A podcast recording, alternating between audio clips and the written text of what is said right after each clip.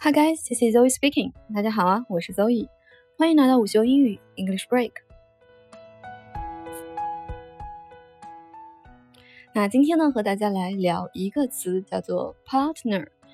partner, p-a-r-t-n-e-r, partner 这个单词，在我上学时候老师教呢，它的意思是搭搭档、拍档，一般是指工作或者学习上的。那所以我对 partner 这个单词误解啊。一直深入骨髓，一直到大概大半年前吧。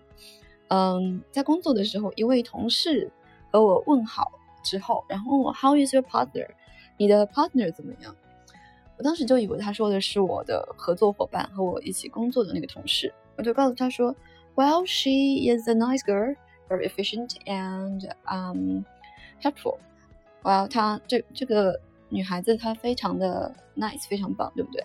然后她。工作效率非常高，也非常愿意帮助我。我觉得我回答的万无一失，但是这个时候，这个朋友他却笑了。他说：“No, I don't mean your working partner. I mean your partner partner。”他说：“我不是指你工作上的伙伴，我是指你真正的那个 partner。”哇，这个时候我突然恍然大悟，他仿佛是在指我的男朋友，对不对？那这个时候呢，呃，我才恍然意识到，原来 partner 这个单词，它不仅仅是我原来。理解的那个意思。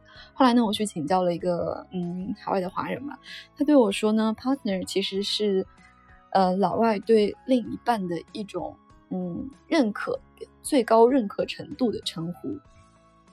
partner 呢可以翻译成大概是伴伴侣这个意思。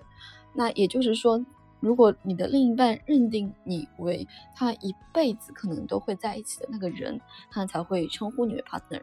并且也会对外宣称介绍的时候说你是他的 partner，所以 partner 这个单词的新意思你记住了吗？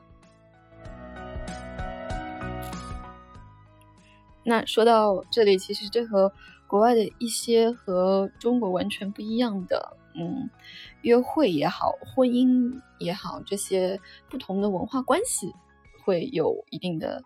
关联，首先，很多西方国家的年轻人啊，他们喜欢他们的 dating culture，他们有一种独特的约会文化，他会同时和不同的人进行约会。那这个时候，如果你们两个在约会，那你可能只是他的 one of his or her dates，你只是他的一个 date，一个约会的对象，然后一直直到你们确认了 relationship。确认了恋爱关系，确认了两个人之间的关系之后，然后他可能对外就会宣称你是他的 boyfriend 或者 girlfriend。这个时候，你除非遇到渣男啊，正常情况下你就会是他唯一在处于 relationship 当中的这样一个人了。那嗯，其次，等到你们的 relationship 发展到一定的程度，有可能你们要考虑到更加长远的问题了。那这个时候，嗯，西方人考虑他们的一种婚姻状态和我们有一些不一样。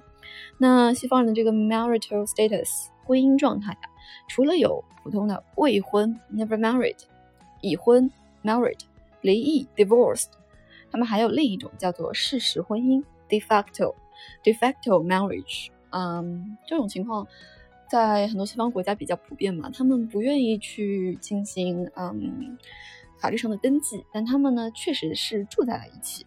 有共同的银行账户，然后共同承担一些生活开支，有的甚至有孩子有子女。